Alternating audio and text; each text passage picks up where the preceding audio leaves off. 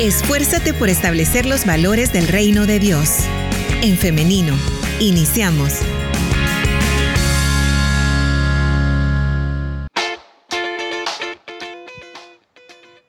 9 de la mañana con 54 minutos, solamente 6 minutos y llegamos a las 10 de la mañana. Bienvenida, bienvenido si usted se está conectando a través de En Femenino SV. Le invitamos a participar de esta conversación en los comentarios. Hoy estaremos conversando acerca del tema el matrimonio después de la luna de miel. Y para ello ya tenemos listo a nuestro invitado de esta mañana, el pastor Melqui Cornejo. ¿Cómo está, pastor? Bienvenido. Dios le bendiga, hermana Liz, y a toda la audiencia un saludo. Siempre para mí es un privilegio poder estar acá y compartir temas tan interesantes como este, así que ya estamos acá listos. Muy bien, para nosotros es un gusto recibirlo, pastor. Y bueno, comentarle que eh, este tema fue solicitado por nuestra audiencia y dijeron, pues el hermano Melqui, él puede abordar este tema, ¿qué le parece? Primero Dios que así sea, hermano, esa expectativa tenemos también. Muy bien. Bien, y es que después de algunos meses de preparación, de una fiesta y a veces del mejor, en ocasiones del mejor viaje de luna de miel, es momento de regresar a una nueva vida, es momento de empezar a vivir esa nueva etapa del matrimonio. Y eh, eh, bueno, la vida cambia, ¿no? Pero no hay que preocuparse, o al menos eso es lo que vamos a platicar en esta mañana. Vamos a hablar acerca de ¿Qué pasa después de, todo ese momento de, romance, de ese momento ajetreado también después de la boda y de la luna de miel, pastor? Bueno, es un tema bastante interesante. Primero porque cuando investigamos, ¿verdad? No sé si se nos hemos preguntado en algún momento por qué le llamamos luna de miel. Y pues investigando acerca o al respecto nos damos cuenta que hay diferentes tradiciones eh, por las cuales se denomina luna de miel a esa primera noche de bodas, por ejemplo. Eh, una de ellas es la tradición, eh, o, sí, la tradición en la antigua Babilonia, donde esta tradición pues dictaba que el padre de la novia debía regalar al novio una bebida a base de miel, o como también le conocen agua miel, durante la primer luna después de la boda, para poder desear eh, suerte y fertilidad, de acuerdo a esta cosmovisión. Pero hay diferentes tradiciones, los pueblos nórdicos tenían una manera de verlo, eh, eh, la antigua Roma también, pero es bien interesante porque cuando uno rastrea los orígenes de ese concepto de luna de miel, nos damos cuenta que está limitado precisamente a esa primer noche de bodas, ¿verdad? Que es un momento esperado, un momento de mucho romanticismo, pero es eso, es un, es un momento, ¿verdad? Entonces hay dos maneras en las que podríamos hablar del tema.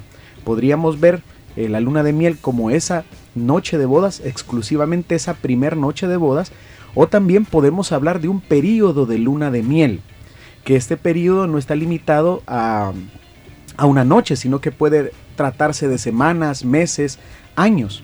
Entonces, conocemos el periodo de la luna, el de la luna de miel como ese, eh, esa etapa, esa primera etapa del matrimonio llena de romanticismo, de amor, de detalles, eh, en fin, ese es como el concepto que nosotros tenemos. Pero ¿qué ocurre? Es una etapa y eso es lo que muchas veces nos hace falta eh, dimensionar, porque el amor va madurando y en la relación matrimonial el amor también va creciendo, va madurando, va pasando por etapas. Entonces, de la manera en que asumimos o en la que consideramos lo que es la luna de miel, así puede venir la siguiente etapa, que puede ser o frustrante o de mucha madurez. Claro, y quiero comentarle, pastor, que nuestra oyente que nos decía que habláramos de este tema, eh, nos comentaba que, bueno, de hecho hubo dos, dos oyentes que nos decían este tema. Y uno era más enfocado a esto que, nos, que usted nos comenta como esta etapa que suele decirse que son como tres años en los que se está en esta etapa de, luna de miel, que todavía se tiene ese enamoramiento, pero también teníamos otro caso en el que eh, nuestra oyente nos mencionaba que ella estaba pasando por esto, no se acababa de casar y todo muy bonito y que a pesar de que ella claramente pues estaba o está enamorada de su esposo y que, lo ama y, que se siente bien con él, sí está atravesando también como por un periodo, podría decirse, de depresión, que es de abandonar su casa, es decir, siente que, le está costando eso de, muy a pesar de sentirse bien y de amar a su esposo, está esto de dejar su casa. Sí, es una realidad y es una realidad propia de esta etapa. Y vamos a tratar de abordar el tema desde las dos perspectivas que mencionamos. Primero, si tomamos la luna de miel como algo, como esa primer noche de bodas y asumir la realidad después de ese viaje, los que pueden hacerlo, por supuesto, porque mm, yo conozco muchas parejas que su primer noche juntos duermen porque están cansados, ¿verdad?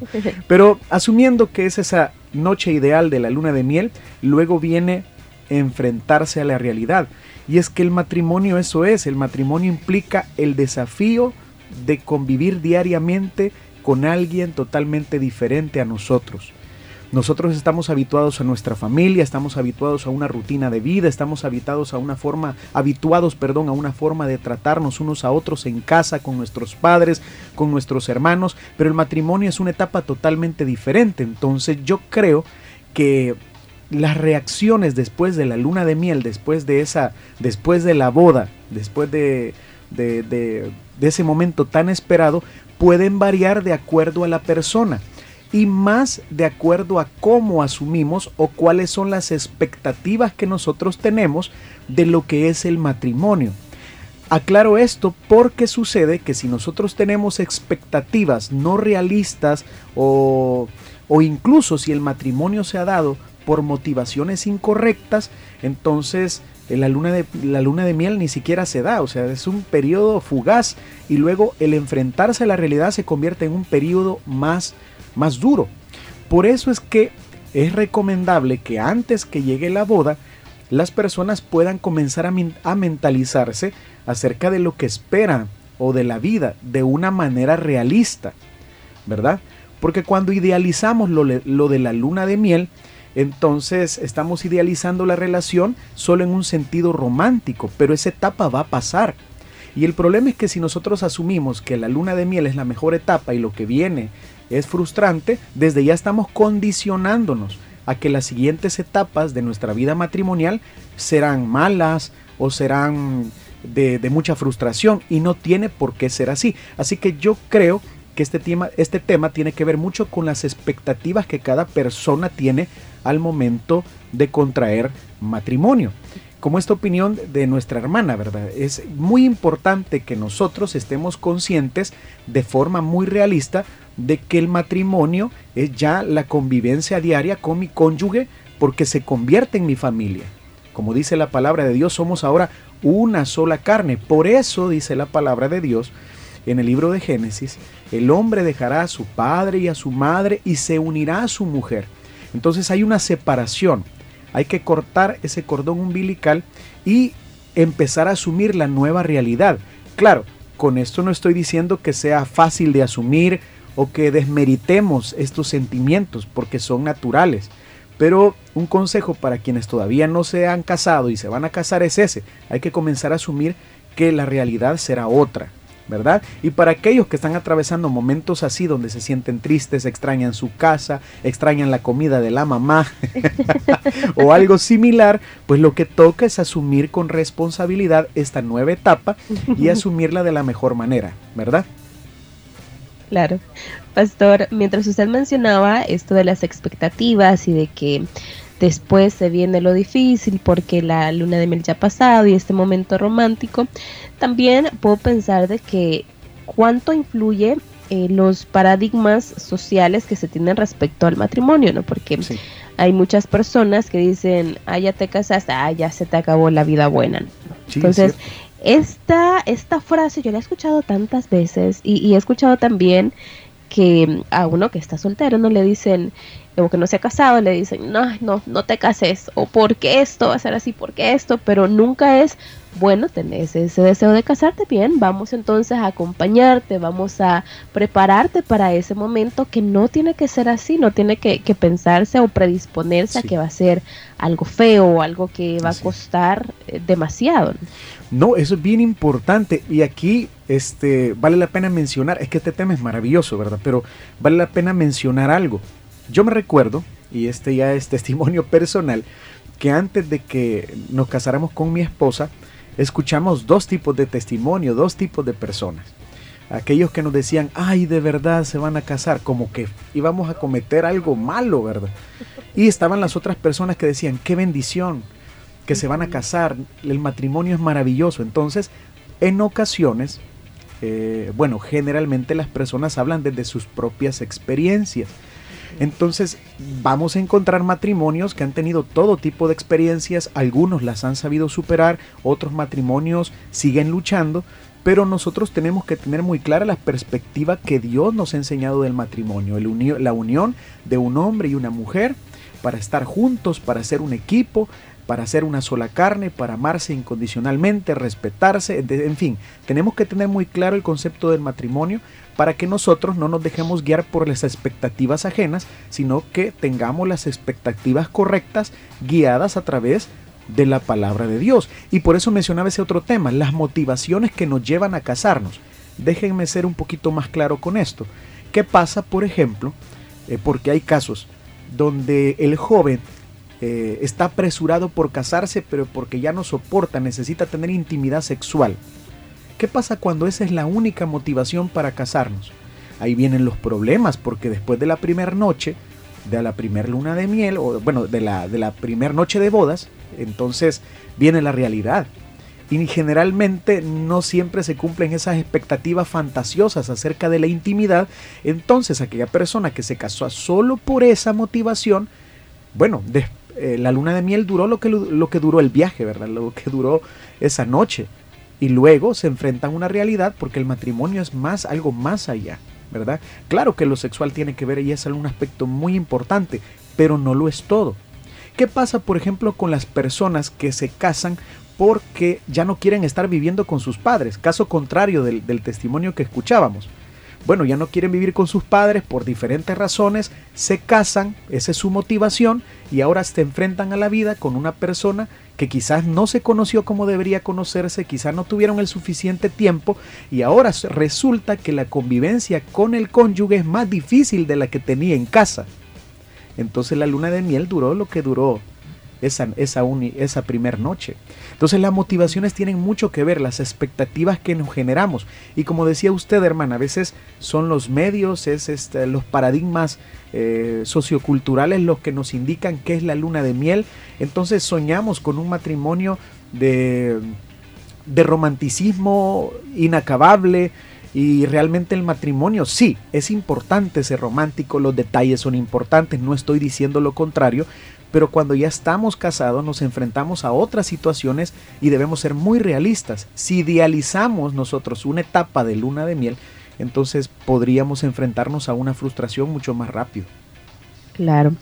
Quiero también ahora mencionar, pastor, lo importante que es entonces filtrar, filtrar de dónde nosotros nos estamos orientando respecto a estos temas. Y quiero mencionar ahora y audiencia, quiero ser muy clara en esto, no estoy em, responsabilizando de, que sea información falsa o que no sea información adecuada, ni quiero criticar, pero em, yo veía un podcast hace, hace como un mes quizá de un predicador bastante famoso de jóvenes y una pareja que em, ellos son artistas cristianos, ¿no? Y eh, tiene este podcast en donde hablan de temáticas para juventud y una de ellas es precisamente esta, la del matrimonio. Entonces estaban hablando acerca de la pureza sexual, ¿no? Y uno de los consejos que daba una de estas personas participantes de este podcast era que si ya no podían soportar estar en abstinencia, que entonces adelantaran la boda o que se casaran rápido entonces, cuando yo escuchaba esto, eh, yo, yo me escandalicé, ¿no? Porque fue como, ese no puede ser un factor determinante para adelantar algo, ¿no? Así es. Entonces, eh, entonces yo eh, revisé, ¿no? El número de, visitas que tenía, estaba en, en, YouTube, este podcast, revisé el número de visitas, fui a investigar cada red social y me, me llenó un poco de desesperanza ver cuántos cuántas vistas, cuántos comentarios apoyando esta, eh, esta idea o esta mentalidad había. porque precisamente recordando ahora lo que usted nos menciona de las expectativas y de las razones inadecuadas para casarse. La verdad es que eh, por eso nuevamente hago énfasis en esto, ¿no? En, filtrar, en curar la información, en curar las opiniones o los consejos que estamos viendo o que estamos eh, escuchando filtrarlo muy bien y ese es un maravilloso ejemplo de cuánta información se puede obtener hoy y no siempre significa una buena orientación porque regresando a ese tema que a mí me parece súper interesante, ¿por qué una persona, por ejemplo, cuando alguien, mejor dicho, desea contraer matrimonio porque ya no soporta la tentación sexual, está hablando desde una perspectiva muy egoísta porque está hablando solamente de satisfacer ese deseo para sí mismo no se está pensando en la otra persona. Y ese es el reflejo de lo que se va a experimentar durante todo el matrimonio. Es decir, en lugar de, que las relaciones sexuales sean un ámbito saludable, que les una, que les ayude, las relaciones sexuales vienen a ser solamente esa experiencia de autosatisfacción en el sentido de, de yo busco satisfacerme sin, sin estar pensando en la otra persona. Entonces, definitivamente el tema de las motivaciones que nos llevan al matrimonio o de las expectativas que tenemos antes de casarnos va a ser determinante para asumir esa etapa de la luna de miel, ¿verdad? Asumiendo esta etapa en primer lugar, como lo mencionamos, como literalmente esa primera noche de bodas y después enfrentarnos a la realidad. Porque está la otra realidad, cuando vemos la, luna de miel como una etapa, algunos dicen tres años, otros dicen cinco años, y es el detalle es que el amor, el amor va evolucionando, va, va, va asumiendo la realidad y no necesariamente porque ya, ya no se entrega una rosa todos los días, eh, se ha dejado de amar. No sé si me doy a entender con eso. Es decir, el amor va asumiendo la responsabilidad de su vida. Algunos piensan que la luna, la luna de miel acaba cuando vienen los hijos, pero no necesariamente. Entonces es un tema bastante amplio y lo que hay o lo que nosotros podemos encontrar son consejos para mantener eh, el romance, pero el romance desde una perspectiva saludable, no idealista, ¿verdad? Eso es lo que podemos encontrar. Y desde la decisión, pastor. Sí, sí, correcto. Y desde la decisión, porque eh, eh, mencionar esto también, ¿no? De que el hecho de que ya no se sienta como esa que podría ser como esos nervios pueden ser también de ver a la persona que, que se quiere o a la persona que a uno le gusta Em, aunque ya haya desaparecido eso, lo que mantiene ese vínculo es la decisión de querer estar con esta persona.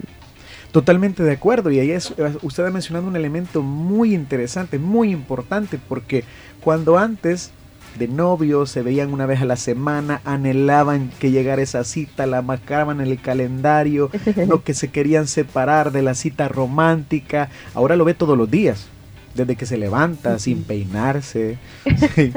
Eh, ahora hay que asumir la realidad y esa convivencia diaria, ahí también el tema de, de cómo asumamos esa convivencia, es la que va marcando cierta rutina, ¿verdad?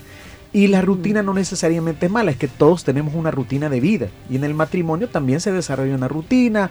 Cuando hay hijos, por ejemplo, ya sabe que a uno le toca cambiarlos, a otro le toca llevarlos al colegio, a otro le toca recogerlos, a otro le toca irse a trabajar más temprano que a otro. La rutina comienza a ser parte de la vida matrimonial y es normal. El problema es cuando ya esa rutina nos va separando de esa unidad, de ese tiempo de calidad, porque independientemente en qué etapa del matrimonio nos encontremos, siempre vamos a necesitar tiempo de calidad con nuestro cónyuge. Y cuando digo tiempo de calidad es tiempo para escucharse unos a otros, para hablar de temas que son necesarios, incluso para solventar diferencias. O sea, esas son las claves para realmente mantener esa etapa viva, ¿verdad? Una etapa de amor, de cercanía. Entonces, la etapa de la luna de miel, eh, de ese romanticismo se podría romper, pero no necesariamente viene una etapa peor o viene una etapa frustrante. Simplemente el amor va, va, madurando y hay que ir asumiendo eso también. Pastor, quiero mencionar ahora otro factor que lo había dejado por ahí, pero lo, lo retomo hoy. Y es que también estas expectativas dentro de los matrimonios cristianos también a veces eh, se establecen unas expectativas que no son para nada saludables desde mi perspectiva y acá lo podemos comentar también. Em, y es que a veces se nos dicen como fórmulas mágicas para que todo vaya excelentemente bien. Por ejemplo, yo he escuchado muchísimo lo que nos comentan de... Eh, eh, esa sí la fórmula. Amistades largas, noviazgos cortos, matrimonios felices. Entonces... Sí, lo he escuchado también. eso se vende, pero se vende de una así como una fórmula mágica para que entonces en el matrimonio sea todo espectacular. Entonces, a veces con, esa ilusión, o puede ser que hasta de manera ingenua, se entre así al matrimonio, dejando de lado otro tipo de, de temas como, por ejemplo, algo muy importante, los roles dentro del hogar, quién va a hacer esto, quién se va a encargar del otro, o por ejemplo también algo tan importante como es el dinero y cómo se va a administrar, porque esto también es otro tema que nos daría para tocarlo por aparte, pastor. No, es que, es, eh, solo aquí hemos tocado varios temas que a futuro pueden darnos que, de qué hablar. Yo, eh, cuando una pareja tiene la confianza de acercarse a mí para, para tener algún tipo de plática o charlas prematrimoniales, yo les pregunto, ¿y de ustedes de qué hablan? ¿Verdad? Les digo, cuando se reúnen, cuando se ven, ¿de qué hablan? Ah, yo le digo que su cabello es el más hermoso que he visto en mi vida, yo le digo que sus ojos son como luceros, yo le... ¿Y de qué más hablan? Les pregunto. ¿Por qué? Porque es en ese periodo, es, eh, es, que eso es lo que debemos entender, el noviazgo tiene un propósito muy claro y es conocer a la persona. Entonces hay que tocar aquellos temas que van a ser importantes, temas, por ejemplo, acerca de, planificación familiar, temas de cómo se maneja el dinero, temas de qué, de qué concepción tiene, por ejemplo, el hombre de su compromiso en el hogar. Porque si de novios eh, el muchacho le comenta a usted que no tiene intención de lavar ningún plato porque no le enseñaron así, valórelo muy bien, porque ese es el hombre con el que se va a casar y eso se va a multiplicar en el hogar. Entonces, ahí, o sea, e, el noviazgo es esa etapa maravillosa donde se pueden hacer esos ajustes y de verdad evaluar si esa persona, si ese hombre o si esa mujer son o cumplen con esos elementos que para mí deben, deben ser, ¿verdad? Entonces, ese es el detalle, ¿verdad? Yo creo que eh, para aquellos que no se han casado, pues platiquen y aprovechen a hablar de todos los temas, ¿verdad? Intencionalmente, no tienen por qué esconderlos. Hablen de aquellos temas que saben que van a marcar la vida, ¿verdad? Y a los que ya estamos casados nos queda a nosotros seguir trabajando por mantener nuestra relación saludable.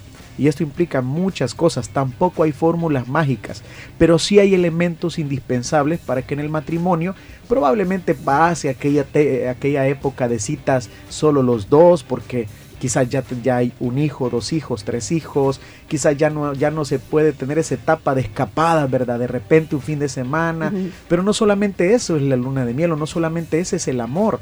Entonces hay que, hay que fomentar una buena comunicación, hay que, hay que resolver los conflictos de manera muy sabia, hay que tener un tiempo de calidad y estas, estos pequeños consejos van permitiendo que cada etapa del matrimonio se disfrute, ¿verdad? Porque eh, la separación del mismo es hasta que el Señor eh, venga o la muerte nos separe, ¿verdad? Dejando de lado otras condiciones porque el tema es muy amplio.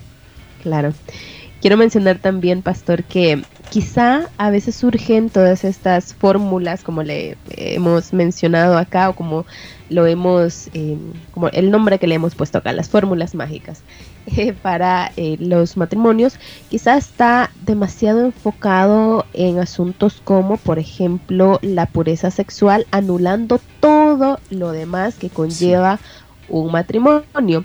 Digo esto porque casi siempre, y, tengo algunas amigas que ya han tomado la decisión de casarse, cristianas, ¿no? Eh, que uno de los temas principales es, ese, y, casi que el único. Y una amiga me comentaba, no me han preguntado cómo yo me siento emocionalmente, no me han preguntado ni me han dado consejos de cómo, em, por ejemplo, cómo establecer el, quién va a hacer tal cosa, cómo establecer tal cosa, no me han dicho algo más allá que no sea la pregunta obvia, no. Cásese rápido, eso antes de tomar la decisión, no cásese rápido porque para evitar cualquier cosa, pero ese cualquier cosa ya lleva una carga muy fuerte de, eh, es muy fácil, ¿no? Muy fácil de, quemarse, de interpretar, es muy fácil de interpretar a lo que se refieren. Entonces, eh, de, de, de esto, de demasiado enfoque en esto nos hace que perdamos el enfoque central o principal de este tema. Sí, yo considero lo mismo, considero que sí, efectivamente, la pureza sexual es un tema muy, muy importante. Bueno, solo ese es un tema de discusión, porque el desafío eh, de la intimidad sexual es un desafío en el matrimonio y es y, lo que se busca es cultivar relaciones sexuales saludables. Sin embargo, no es el único tema, porque en el matrimonio, lo que hablábamos, la convivencia diaria, el enfrentar los problemas eh, diarios, la enfermedad, enfrentar eh, eh, crisis económicas y si no tenemos nosotros ni siquiera la idea de cómo hacerlo y si eso no lo hemos platicado y cada quien, como decimos nosotros en el buen salvadoreño, jala por su lado, entonces ese es un problema porque eso va a traer conflictos y conflictos muy serios que muchas veces llevan a las parejas a la separación. Entonces, estos elementos que estamos tocando esta mañana, de manera muy breve, son elementos muy fundamentales, porque eso es lo que ocurre. Entonces nosotros cuando necesitamos o cuando estamos a punto de tomar esa decisión debemos informarnos, buscar orientación porque el tema es mucho más amplio de lo que pensamos. Ahora bien, tampoco quiere decir que en una consejería prematrimonial o en, una orientación o las investigaciones propias que hagamos del matrimonio vamos a solventar todo. El matrimonio está lleno de sorpresas y hay muchas cosas que solo las enfrentamos en ese momento, cosas que quizás nunca habíamos vivido y que toca enfrentar en el matrimonio. Pero ahí es donde es necesario que tengamos nosotros, que estamos en la fe, la seguridad de que Cristo, de que Jesús es la base de nuestros matrimonios, porque Él nos dará la suficiente humildad, la paciencia, el amor y la comprensión para enfrentar todas aquellas cosas que nosotros vamos a enfrentar en el matrimonio. Así que es, muy bueno informarse, eh, es muy bueno que la, comunicación antes del matrimonio tiene que ser muy, muy fluida, no solo entre la pareja, sino al momento de escuchar consejos, de informarse, de leer libros. Eh, hay parejas que, leen libros juntos, ¿verdad? Relacionados al matrimonio, eso está muy bien pero tampoco esto quiere decir que, que, que, ya están totalmente preparados o que ya tienen el spoiler de su vida, ¿verdad? No, vienen en el matrimonio etapas de sorpresa, cosas que uno nunca ha enfrentado y ahí será Dios quien nos va a ayudar a enfrentar cada situación. Bien. Pastor y audiencia, pasamos entonces ahora a las intervenciones precisamente de nuestra audiencia. Por acá nos dicen, Dios les bendiga, hermoso tema del que están hablando eh, este, este, este día. Estos temas ayudan mucho a los matrimonios. Excelente, les felicito, nos dicen muchas gracias también. Por acá tenemos otra intervención que nos dice, hermanos, una pregunta. Y cuando yo ya son dos adultos los que se casan, por ejemplo, dos adultos que ya eh, tuvieron otros hogares, Em, no se puede andar mucho tiempo de noviazgo, según nos aconsejó un pastor, y no alargar mucho un noviazgo por cuidarnos de no caer en pecado de fornicación, por ejemplo. Muchas gracias por este comentario, ya eh, lo va a comentar el pastor también. Quiero ahora, de igual manera, compartir un audio que nos, que nos envían a nuestro WhatsApp. Vamos a escucharlo. En cuanto a lo que acaba de decir la hermana, yo quiero opinar que dice que leyó por ahí que decía que eh, si ya se soportan las ganas de abstinencia, por la abstinencia quiero decir, que se casen, que adelanten la boda. Y ella dice que no. O por ejemplo, ella dijo que se, escandalizó. Pero yo creo que eso es válido según la Biblia, según la Biblia, pienso yo. Porque la Biblia dice que es mejor casarse que quemarse. Y allí está hablando del deseo de tener relaciones sexuales. Entonces es mejor casarse que quemarse. O sea, ¿para qué se van a aguantar si la Biblia dice que es mejor casarse que quemarse? Muy bien. Eh, tenemos este audio y bueno, ¿le parece, pastor, si comentamos estos y después le comparto otros que han llegado? Sí, sí, con todo gusto. Sí, en primer lugar estoy de acuerdo, esos temas deben tocarse porque van liberando nuestras expectativas con respecto a lo que es el matrimonio. Y lo que decía nuestro hermano, eh, Primera de Corintios capítulo 7 versículos del 8 al 11 aparecen estos consejos eh, centrados precisamente, y ahí es toda la razón, a ese ámbito de la vida sexual. Sin embargo, recordemos que la Biblia no solamente no debemos reducir los temas a un solo pasaje, sino que de manera integral la Biblia nos habla en muchos otros sentidos de lo que el matrimonio es. Entonces aquí encontramos consejos, por ejemplo, que Pablo está proveyendo, pero de acuerdo al contexto que está viviendo y a la cultura en la iglesia de Corinto, donde, eh, bueno, era una cultura donde había mucha promiscuidad y donde había mucho libertinaje en muchos sentidos. Entonces el consejo es válido y sigue siendo válido para nosotros hoy, pero debemos interpretarlo a la luz precisamente de aquello que nos corresponde, o sea, la palabra de Dios nos sigue hablando y sí, el ámbito sexual es un elemento muy importante, pero no es el único factor determinante. De hecho, Pablo no lo está diciendo así. O sea, Pablo está dando consejo para aquellos que en ese momento tienen precisamente, eh, toman ese criterio como su único criterio, pero no lo es todo realmente. Hay mucho más que la Biblia nos enseña con respecto al matrimonio. Pero pongámonos a pensar ya en ejemplos prácticos, porque eh, es ahí donde interviene uno las experiencias que uno ve en otras parejas o, o personas que uno tiene eh, la oportunidad de aconsejar, porque cuando hay personas que solamente quieren satisfacer su deseo sexual y se enfrentan al matrimonio, no se conocen, por ejemplo, no se han conocido bien, no saben si realmente, incluso si la persona con la que se está casando es una, un, creyente o no lo es, porque a veces, hermano, hermanos, nosotros limitamos o creemos, tenemos un concepto bien reducido de lo que es estar en la fe. Y entonces vemos a alguien que publica textos bíblicos, a alguien que se congrega una vez por la semana y nosotros asumimos que es un creyente y no necesariamente. Por sus frutos lo conoceréis, dice la palabra de Dios. Entonces hay que tener mucho cuidado con las interpretaciones que hacemos. Y sí, efectivamente, hay que tomar este pasaje, pero cuando hablamos del matrimonio hay que también examinar lo que dice la palabra de Dios en el Génesis, lo que dice la palabra de Dios en otros pasajes. Muy bien, pastor. Ahora eh, lo que nos comentaban acerca de las personas que ya han tenido un hogar anteriormente y que vuelven a... Ah, perdón. Eh, sí, sí, sí, perdón, había olvidado esa. Ah, muy bien. Sí, el, con respecto a ese tema yo creo que depende mucho. Eh, depende mucho de, de, de cómo sea la situación, de cómo se haya dado la separación, depende mucho de la madurez emocional que las personas tienen porque ese es algo bien importante. Nosotros no podemos asumir que la edad implica madurez. Realmente no es así. La, la madurez depende de cómo se asumen las situaciones de la vida.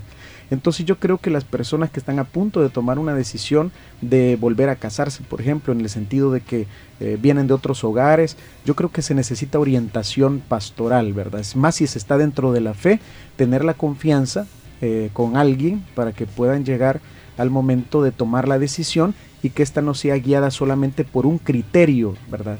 Sino que se haga un análisis muy, muy detallado de lo que se puede hacer porque depende de muchísimos factores, pero en realidad tampoco hay una fórmula mágica con eso, ¿verdad?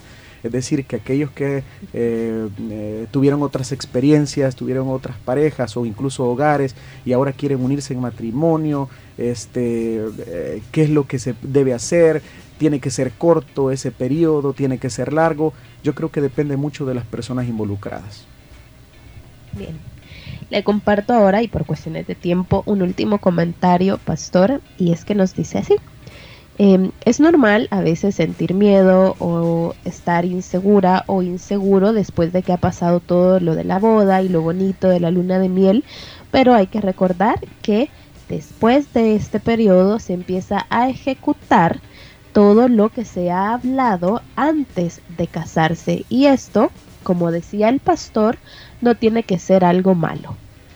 ¿Qué le parece este comentario, pastor? Sí, me parece muy, muy adecuado. Yo creo que al tocar estos temas y hacerlo con más confianza, de forma mucho más abierta, pues uno se da cuenta de, de, que hay varios criterios y varias formas de pensar. Entonces, muy bueno.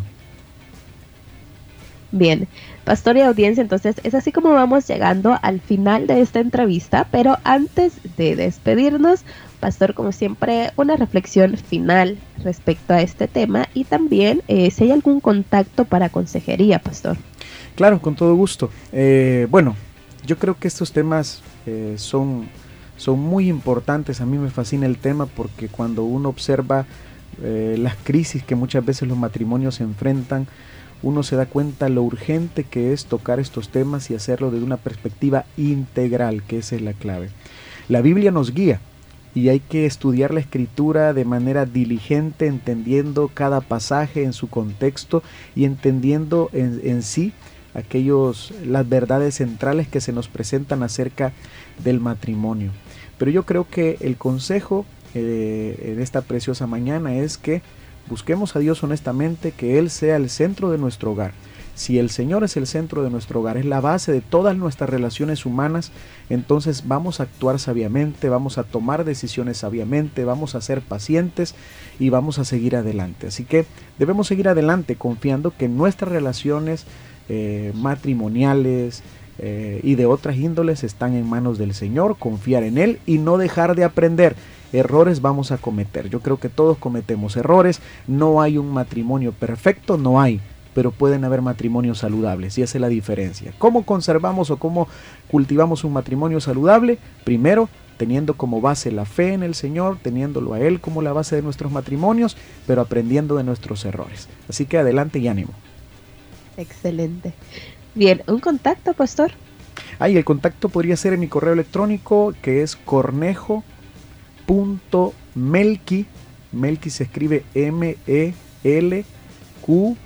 letra U y letra I, Melqui, mm. cornejo.melqui arroba gmail.com. Yo siempre estoy pendiente del correo y si hay algo en lo que yo pueda ayudarles o hay alguna duda o de repente algún pasaje genera dudas de la Biblia, pues ahí estamos disponibles y en lo que podamos, pues ahí podemos ayudar. Muy bien, pastor.